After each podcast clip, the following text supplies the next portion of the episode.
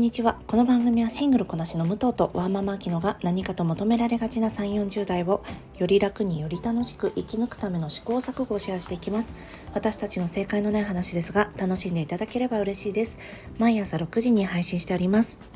今日は土曜日なので、武藤の一人会を行っていきます。えー、皆さんすごく嬉しいニュースが入ってきましたね。日本でも経口中絶薬が、えー、承認されそうです。わー、嬉しい。パチパチパチ。もうパブリックコメントとかもね、皆さんされた方も多いんじゃないでしょうか。私たちが、何て言うんですかね、この、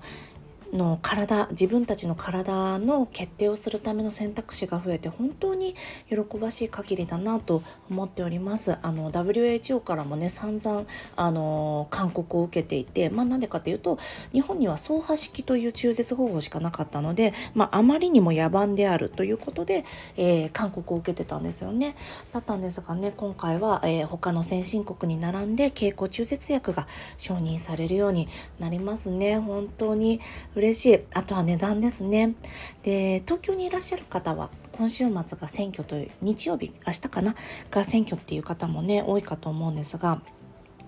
えー、やっぱりこのその値段の話もそうなんですが選挙行っただけじゃなくてその後のね監視っていうのもしていかなきゃいけないんですよねわかりますよ皆さんね生活があるからそんなにずっとさ見てられないですよ政治のことなんかでもそれがね民主主義だし民主主義まあ他のものに比べたらまあまだマシというところでもありますのでもうね、あのー、選挙だけが政治活動じゃないと思って自分たちの意見を届けるのは別の方法でもね、いろいろあるし、あとまあ、あの古典ラジオのねヤンヤンさんとかも日本で税金を納めてるけど多分確かねあの投票権ないっておっしゃってたしそういった方あのいっぱいいらっしゃると思うのでまあ選挙権がある人は選挙に行って選挙権ない人はそれ以外の方法でも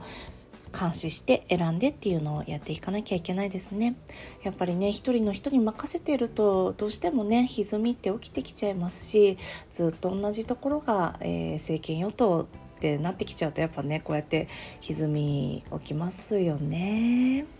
はい。という、それでは今日の本題に入っていきたいと思います。えー、今日の本題、先週ですね、あの、自信がないとやばいやつが寄ってくるっていうお話をしたんです。まあ、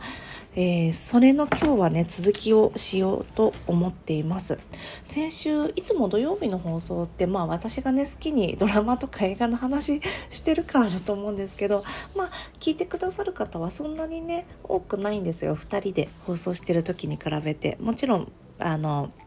なんだろうな土日だから月曜日になったら聞いてくれるっていう方とかが結構多いんですけどなんですけど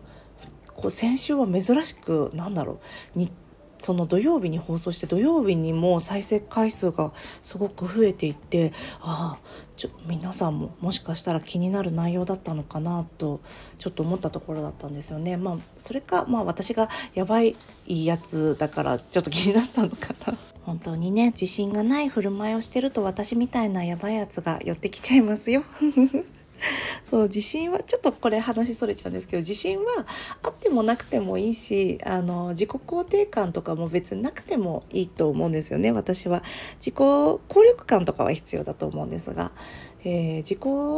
あ自信がなくてもそれっぽく振る舞うだけで自信ありますよっていう振る舞いをしてるだけで変な人にね目をつけられないって十分あると思うのでなんかそうやって何て言うんですかね、うん、変あのトラブルとかをね回避できたらいいなと思いますよね。まあそんななんかトラブルのもとみたいな私が言っても全然説得力がないんですが。はい。で、えー、その話を受けて先週ですね、えー、まあいろんな人から DM とかコメントいただいて、まあ私のお友達もそういう人が多いですだったりとか、ネガティブ思考なお友達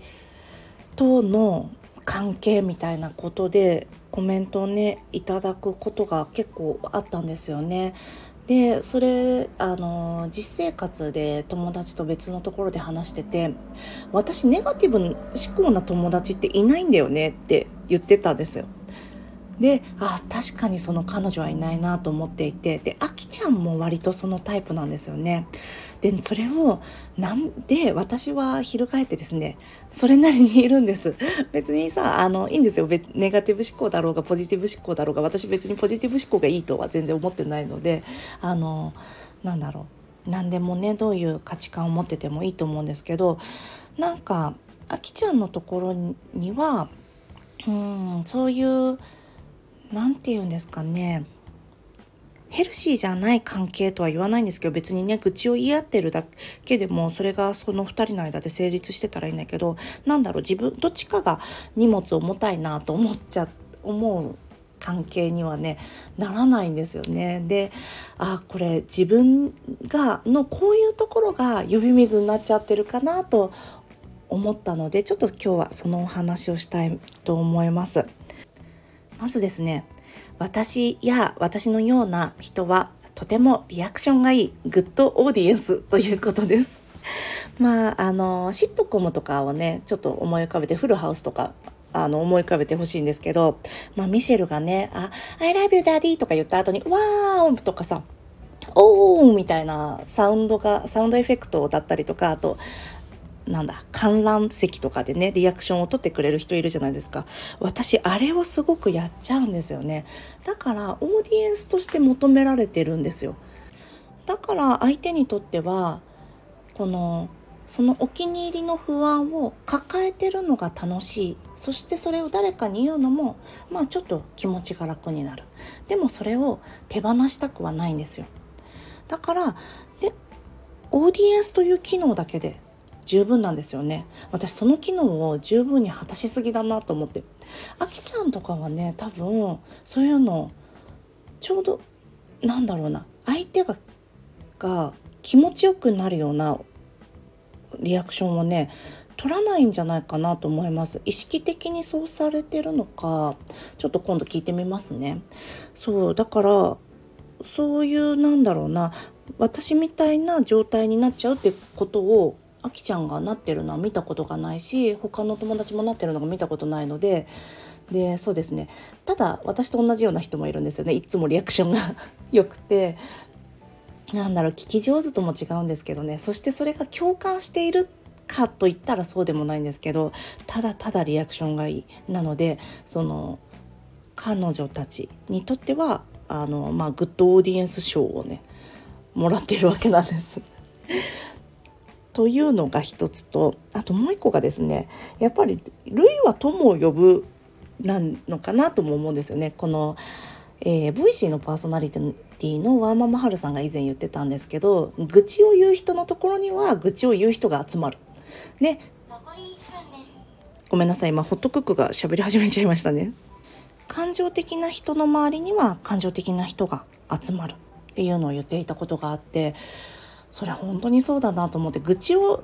ね言わない人に対して私たちって愚痴言わないですもんねなんかこの人には言っても良さそうだな言わない方が良さそうだなっていうのを やっぱ相手見て言ってますからそれが私が、えー、まあ選ばれてる理由の一つだなと思っていますであともう一個最後がですね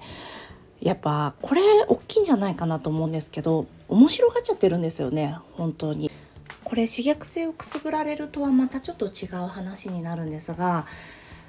あのあんまりにも価値観が違うからなんでそれって何でそう思うの？なんでそうなのっていうのをすごい聞きたくなっちゃうんだと思うんですよね。でで相手のことを理解できないことがまたそれはそれで面白いんですよね。いろんな人がいるみたいな。それがなあるんじゃないかなと思ってるんですよね。なのでまあもしね私みたいに別にいいんですよネガティブなネガティブに考えるお友達がねいようがいまいが何でもいいしそのお友達を遠ざけろみたいなことではないんですけどもしちょっと荷物多くなっちゃうなとか相手の荷物私引き取りがちだなっていう人はこのちょっとまとめますとリアクションが良すぎる、まあ、 good audience すぎるっていうのとあと類友自分が愚痴を言ってたりとか自分がまあネガティブシンキングだったりとかあと感情的だったりする。あとまあ最後に面白がっちゃってる。この3つがもしかしたらああ引き寄せ合っちゃってるんだな。自分たちは そういうそういった面で共鳴し合っちゃってるんだなっていうことなのかなと思ったのでちょっと今回は私の友人関係におけるなんだろうな気づきをシェアいたしました。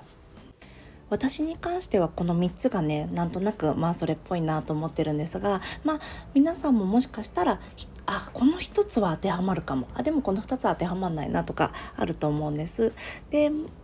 別にねそれ自体その友情関係が悪いとかそういったことじゃなくてあの自分が勝手に相手のことを変えようとしてるなとか自分の支配的だったり刺激的な面が見えてきて嫌になっちゃうようだったらもしかしたらそれが原因かもねというお話でした。